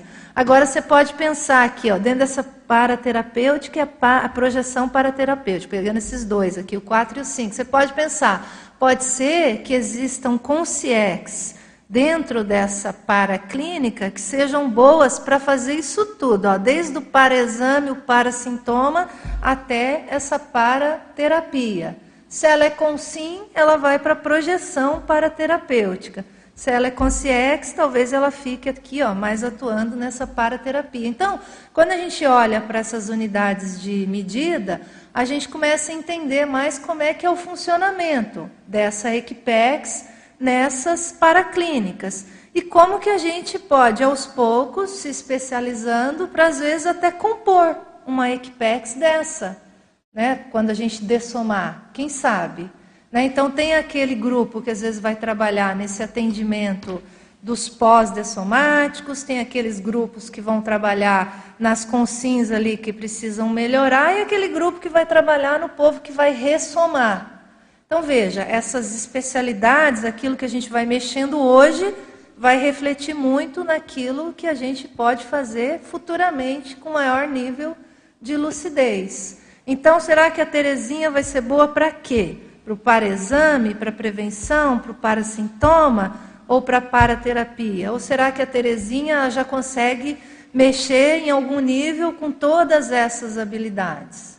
Entende? Então a gente precisa pensar dessa forma, para a gente evocar, às vezes, aquela nossa natureza mais assistencial e a gente também evocar é, uma perspectiva positiva em termos assistenciais para a gente. Então a gente vai se direcionando para aquilo, entende? A gente vai construindo uma jornada naquela direção. Que me chamou a atenção, porque aqui no intrafísico eu sou muito da profilaxia. Uhum. Eu gosto muito das questões assim de antes que aconteça o processo estar então, como você traz a questão da então haveria uma paraprofilaxia, né, também. Pensei Exato. sobre isso, né? Também. Eu acho que eu estou envolta nesse, nesse grupo aí, sabe? Nesse... A gente tem, né? A gente tem consciex especializadas, por exemplo, nessa parte, às vezes, de para-segurança, né? Então, tem uma interface com essa profilaxia, se a gente for pensar dessa forma, né? Mas aqui eu acho que penso que é mais nesse, do ponto de vista de saúde também, né? Do funcionamento ali da, da E lembrar que a especialidade do, do, do paper é progessioterapeuticologia, né? que tem a ver inclusive com a progestoterapia, que a gente lá na OIC, digamos assim, a gente em circunstâncias diferentes dessas que estão descritas aqui no paper, obviamente. Mas lá a gente mexe muito com a questão da descoincidência dos veículos de manifestação, junto com esterilizações de energia, visando um caráter para, para terapêutico, tá? Estou me lembrando aqui porque a especialidade é projeto terapêutico acho que vale a pena lembrar. Exatamente. Então, assim, aquelas técnicas que vocês fazem, né, de colocar ali o evoluciente na poltrona, e aí vocês vão, exteriorizam, mexem ali com a consim, tudo isso pode ser feito extrafisicamente. Então, é o treinamento, né, Ivo? Faz aqui na intrafisicalidade e depois tem habilidade para fazer extrafísica. Né? Então, essa, essa conexão é, ela é, ela é ótima. Eu, quando eu fiz esse paper aqui, eu até passei para o Max. Eu falei, Max, olha aí essa minha definição, porque eu, eu achava que tinha alguma coisa que estava faltando. Aí eu mandei para ele, falei, olha aí, olha aí. Aí eu tinha colocado a terapia mesmo, de especialidade. Aí ele né, me deu algumas sugestões, a gente conversou um pouquinho. Aí o pessoal também na revisão achou melhor progesterapeuticologia, achei que ficou. Acho que progesterapeuticologia está tá redondo. Tá, é, tá bem eu, falei, redondo é, eu não tinha nem pensado nessa, né? Então ficou. Tá redondíssimo. Ficou redonda aqui as revisões, foi muito bom. Obrigada. Tem mais umas perguntas aqui do Eduardo Dória. É, no item facilitadores na página 3, ele queria saber sobre o item 2, frontochakra. É, como podemos desbloquear esse chakra e o coronochakra para termos acesso ao nosso banco de memórias dessa vida atual e das nossas retrovidas. Uhum, uhum. É fazer tudo o que a gente pode para mexer com o frontochakra, né, Dora? Então, é aquelas técnicas, né? Exterioriza pelo frontochakra, absorve pelo frontochakra, faz o circuito corona o frontochakra, né? Trabalha, mexe com isso, mexe com a clarividência, né? Lembra de exteriorizar por esse chakra. Então, tudo que você puder fazer de técnica para ativar o seu frontochakra, melhor. E aí vamos lembrar, né? Tem uma técnica lá no Projeciologia que fala da, se eu não me engano, é da ativação da glândula pineal, que também usa o dedo indicador, né? Aqui no meio, entre os olhos, né? É, e olhando aqui, né? Para aquilo mexer, ativar com a nossa glândula pineal. Então, o frontochakra está associado, a glândula pineal está associada. Então, quanto mais a gente mexer com essas áreas cerebrais, mais nós vamos mexendo com esse banco de memórias.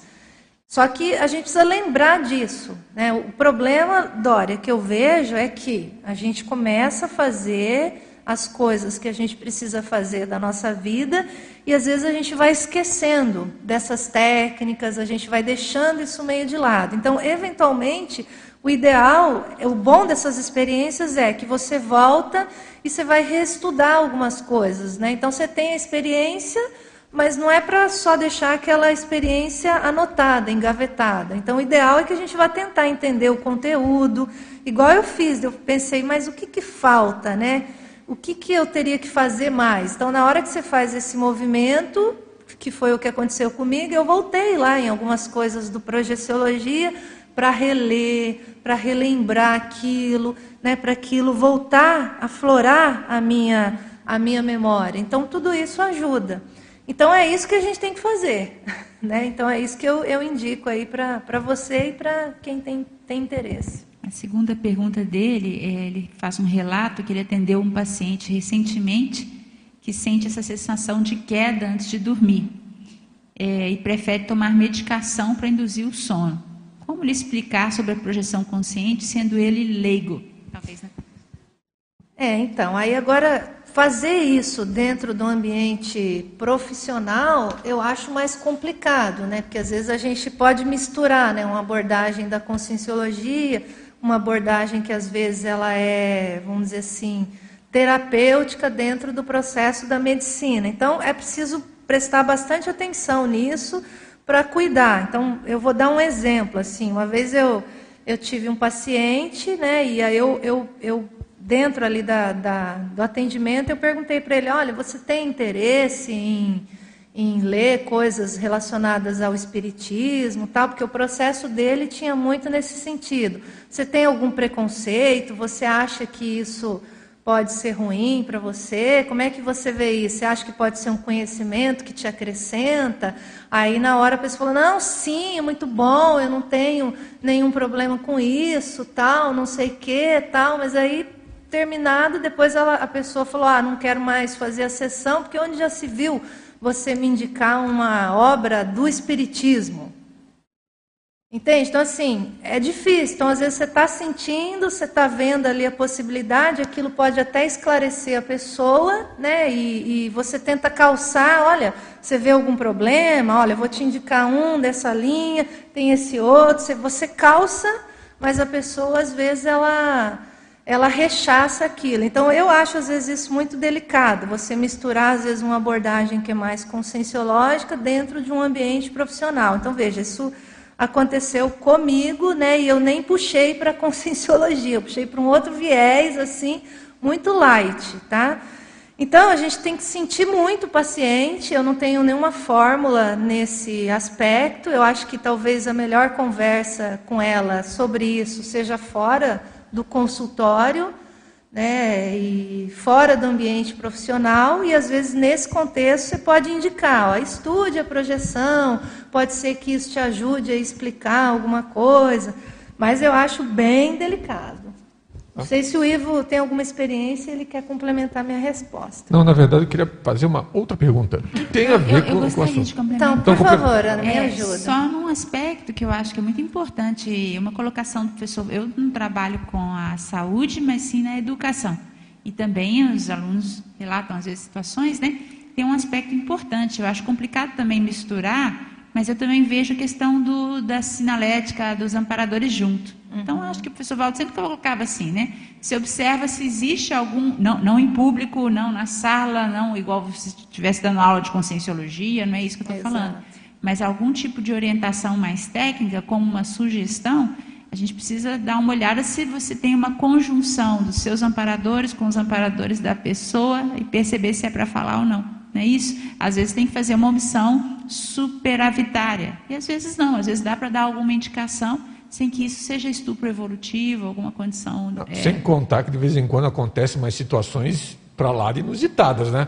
Sim. Você está lá na sala de aula, Isso. aí o aluno pegou o exame, né? O aluno pegou o exame lá, daí pegou o exame, está sabendo que pegou o exame. E o aluno, na sala, fala em alto e bom som o seguinte: professor, me põe lá na sua TENEPS para ver. E o aluno não é da conscienciologia.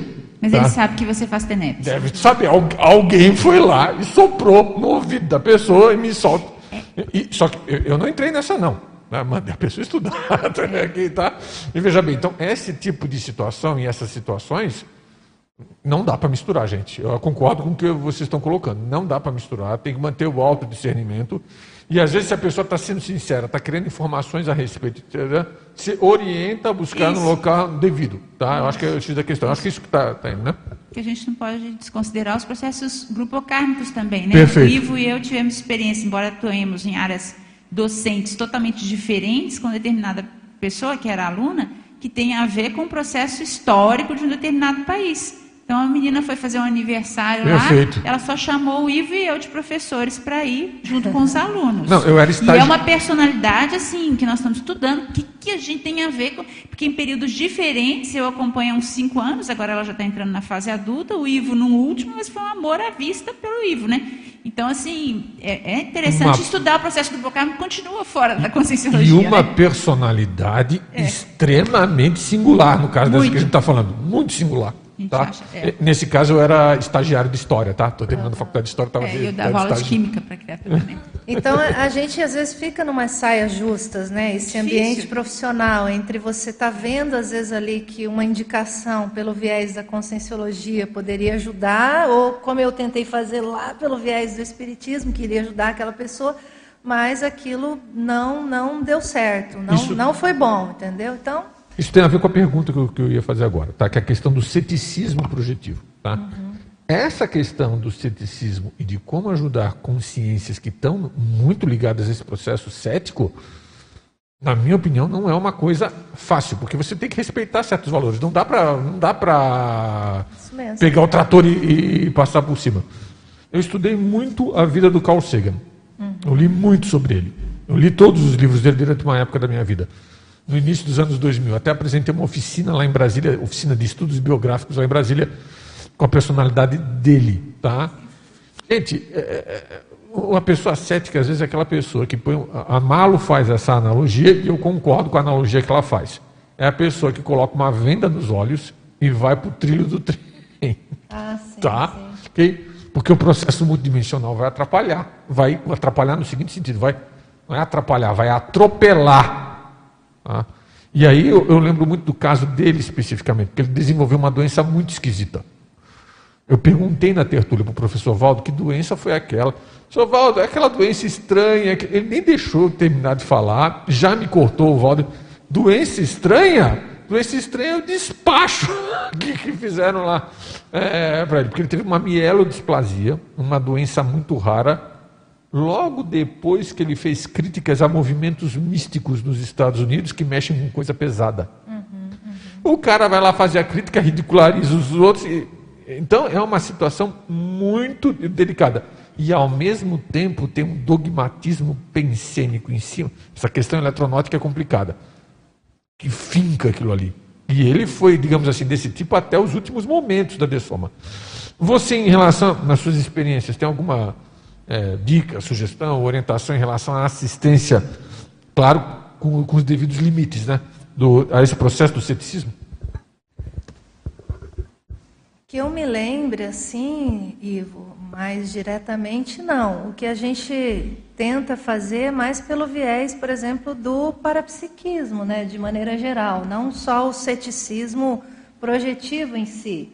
Então, é, por exemplo, quando a gente convive com materialismo, eu lembrando, quando eu comecei a frequentar a conscienciologia, eu estudava lá na UEM, né, eu fazia mestrado lá na UEM, e aí eu lembro, quando eu fiz o primeiro CIP, né, eu morava lá em Maringá ainda, e aí os meus professores, né, os acadêmicos, aqueles que eu tinha muito contato, e aí eles perguntavam, mas o que, você está fazendo? Ah, não, estou fazendo um curso, tal, é assim, assim, assim, estuda projeção, estuda isso, tal, não sei o quê. E aí eu comecei a, a explicar para eles né, o que eu estava é, estudando, porque justamente tinha ali uma afinidade com aquele grupo mas não foi assim muito boa a receptividade. Então eu lembro bem da professora falando: "Não, mas isso é tudo misticismo". Você sabe, né, que isso tudo é misticismo, né? Que isso é alucinação, né? Que isso não existe, né? Então no final eles acharam que eu, na verdade, eu estava endoidecendo, né? Essa foi a minha experiência em você trabalhar assim com esse grupo mais cético, que é mais materialista e que rechaça qualquer possibilidade de parapsiquismo. E aí você falar da projeção para eles é imaginação. E aí, por incrível que pareça, eu tive mais abertura com o grupo que era religioso, porque tinha algum nível de soltura, e às vezes eles falavam assim: não, isso aí que você está falando é porque a alma, né? A alma sai do corpo e ela fica perambulando por aí, né? Isso é a alma, né? Então, assim, eu consegui ter mais rapport com esse grupo do que com esse grupo materialista, que de pronto já rechaçou. E eles estão até hoje lá, mexendo com as coisas deles. Hoje eles respeitam tal. Eu volto lá, aí eles falam assim para mim: Você não quer fazer doutorado? Você não quer fazer doutorado? Aí eu falo, não, gente, eu não quero, só se eu, eu, mudei de área, né? Eu nem sou bióloga mais. Não, vem, vem fazer doutorado, a gente arruma para você fazer o doutorado, né? Então eles recebem bem, mas eu sei que eu vou voltar para um processo materialista. Então, assim, a minha experiência não foi muito boa com esse grupo, não, tá, Ivo? Então eu acho que o que mais ajuda eles seria se eles passassem pela experiência mesmo, porque aí aquilo tira o chão e aí eu acho que extrafisicamente são os amparadores que devem conduzir isso, não a gente. Né? Então a gente chega até nesse nível de falar uma coisa ou outra, mas vem o rechaço. E aí, fora do corpo, os amparadores que façam o que eles acharem o que é melhor. Então eu vou só até um ponto. Né? Sem esquecer que um dia, tanto nós quanto eles, vamos tudo dessomar. Né? É. não tem jeito. Agora, quando esse pessoal passa por alguma experiência mais impactante, que às vezes é perder alguém, né, às vezes ter alguma experiência mesmo, que às vezes foi patrocinada, né, às vezes de ver um ente querido que dessomou, aí eles balançam. Aí eu acho que isso é o que quebra a, o materialismo, mas aí eu acho que já tem muito de impacto terapia. Tem impacto, e aí, e aí tem um risco, não estou dizendo que seja esse o caso. Uma pessoa que é muito cética e que tem uma experiência parapsíquica, daquelas que quebra os paradigmas da pessoa, ela é candidatíssima, candidatíssima à síndrome de Swedenborg. Ah, sim. Muito candidata à síndrome de Swedenborg, dependendo do contexto. Uhum. Não dá para generalizar, tá, gente? Dependendo da situação, ela pode ser forte candidata a cair na síndrome de Swedenborg. Uhum. Eu lembrei de um livro que eu, que eu li lá do Charles, Charles Start, que é O Fim do Materialismo Esse livro é bem legal porque ele vai, ele vai contando né, muito da história dele e eu achei interessante. Ele é materialista ainda, apesar dele, dele né, permear muitas das nossas coisas. E aí ele conta uma experiência lá dele, lá no livro, que ele ouviu uma palavra. Né? É um processo de telepatia, claramente. E aí, dessa experiência dele, que assim, gente, é, é nada. Se a gente olhar é, em frente, considerando as coisas que a gente tem de experiência, é nada. Aí ele começou a, a mexer com algumas coisas diferentes. Aquilo deu uma, deu uma quebrada nele, mas ele não saiu do materialismo. Mas o que, que ele foi fazer? Ele foi fazer umas técnicas lá que, que ajudam ele a, a meditar, essas coisas, dentro lá do processo dele, né? E aí ele vai, ele permeia, mas ele não chega, vamos dizer assim, numa abordagem mais técnica que igual, igual a nossa da conscienciologia. Mas existe um processo de transição dentro da experiência. É Isso é bacana. Esse povo da parapsicologia, em boa parte, tem uma síndrome, na, na minha opinião pessoal, tá, gente? Quem quiser, inclusive, discordar, fica à vontade. Uma síndrome de conflito de paradigmas. Uhum. Que fica com o pé, quer provar a multidimensionalidade usando paradigma eletronótico. Exato. Gente, aí fica difícil. Aí é duro, é, tá? Compromete. o Tart, a Susan Blackmore, o Harvard Carrington e, e, uma série de outros, a sensação que dá. Harvard Carrington eu não conheço tanto outro, mas a Susan Blackmore com certeza e o Tart, pelo que você está colocando aí também. Gente, ele quer encaixar uma coisa muito maior dentro de um paradigma pequeno. Isso é, isso é difícil. Aliás, é impossível.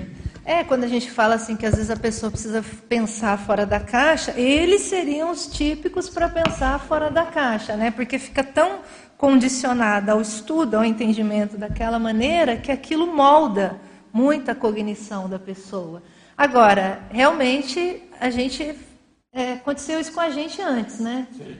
No passado, né? Em algum momento. Então, em algum momento a gente fez esse, essa virada. Não sei se foi no curso intermissivo, enfim, não sei como é que eles trabalharam com a gente, com certas técnicas, né, para pegar, às vezes, raízes nossas do parapsiquismo, mexer com a nossa cabeça e a gente conseguir ter esse nível de abertismo para estudar o paradigma da conscienciologia. Né?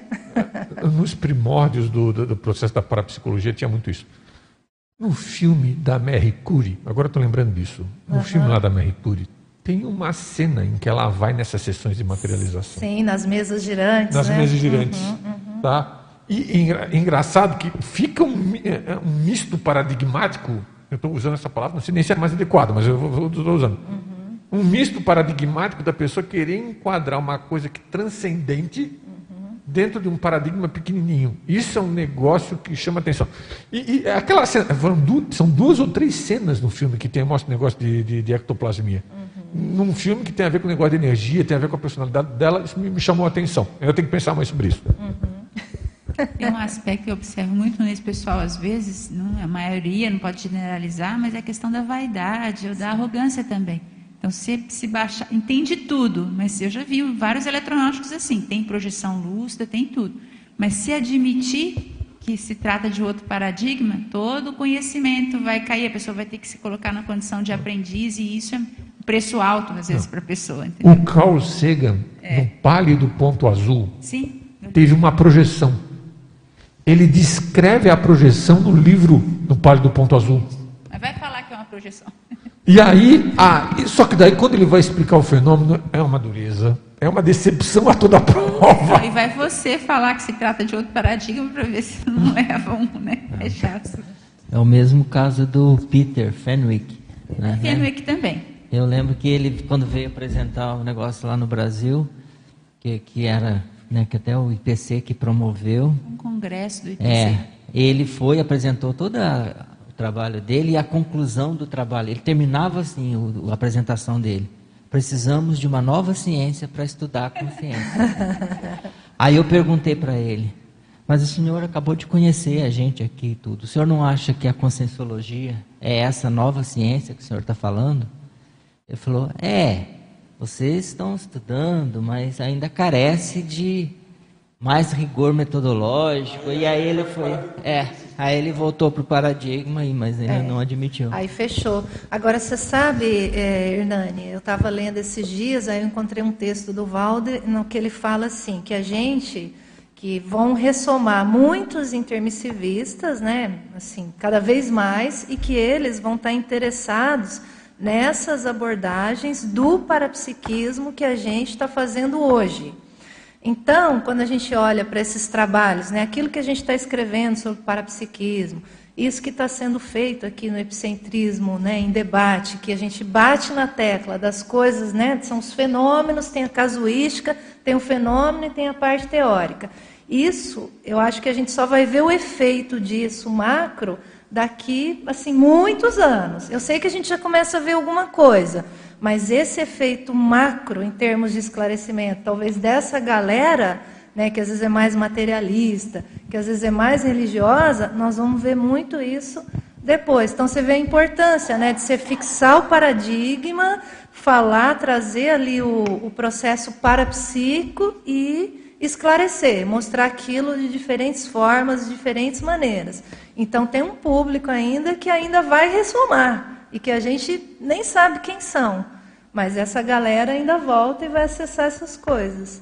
Então isso, isso acho que tem uma seriedade e a gente precisa lembrar disso nessa hora, né? Porque aí é o público que você vai atendendo.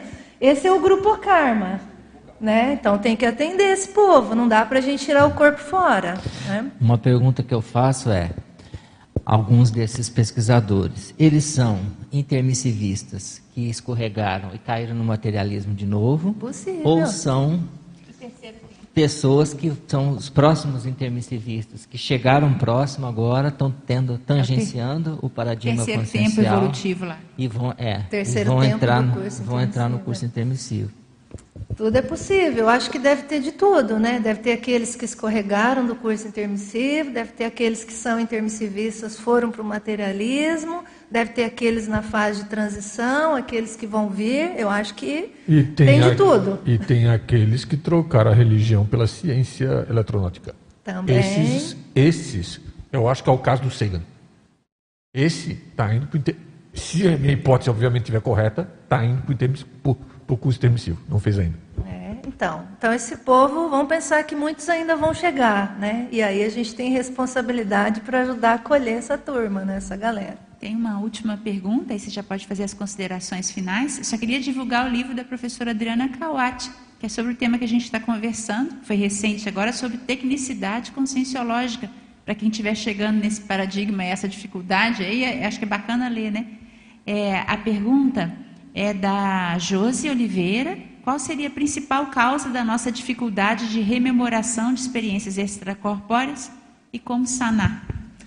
É, a principal causa, a gente tem duas hipóteses aqui, ó. É, logo no parágrafo inconsciência, né? Em razão do medo e outras emoções negativas. Então, essas duas hipóteses aqui, o medo, ela é uma emoção, né? Aí você pode pensar em emoção negativa, às vezes a pessoa tem raiva, ela tem rechaço, ela se fecha aquilo tudo. Então, essas duas abordagens aqui, elas cortam, cortam essas rememorações. Então, às vezes a pessoa nem consegue sair do corpo lúcido em função disso, ela não rememora em função disso. Né? Então, aqui está muito a base da explicação. E aí, essas emoções negativas a gente pode expandir. né? A gente pode pensar o quanto, às vezes, a gente não rememora, porque realmente, às vezes, a gente fica preso nos nossos egoísmos e não foca na assistência que a gente precisaria estar fazendo. né? Então, está tudo nesse, nesse campo, né? medo e essas emoções negativas que ainda permeiam a nossa manifestação. Chegamos aí praticamente no final, né, Ana? Então, só reforçar aqui a frase enfática, né? Então, a projeção consciente para terapêutica, ainda esporádica, evidencia o potencial da consciência para todos, tá, gente? Não é só porque eu estou trazendo o paper, mas é para todos que têm esse tipo de experiência. Né? Então, ao permanecer mega focada na interassistência, mas ao mesmo tempo, esse tipo de fenômeno também mostra imaturidades e trafarens a serem reciclados. Então, é aquela visão, né? A gente precisa sair do temporário para transformar essas experiências em permanentes. Então, eu agradeço aqui a presença de todos, agradeço quem está assistindo online. A gente faz o convite para o pessoal estar tá participando também na sexta-feira que vem. O tema é do professor Max, acho que a Ana vai trazer aqui o tema. E, pessoal, só mais um convite. Amanhã está começando o curso Tempos Intermissivos na Sinvex. Tempos dos cursos intermissivos pela Sinvex, vai ser online, então fica o convite aí para quem puder participar. Tá? Ana?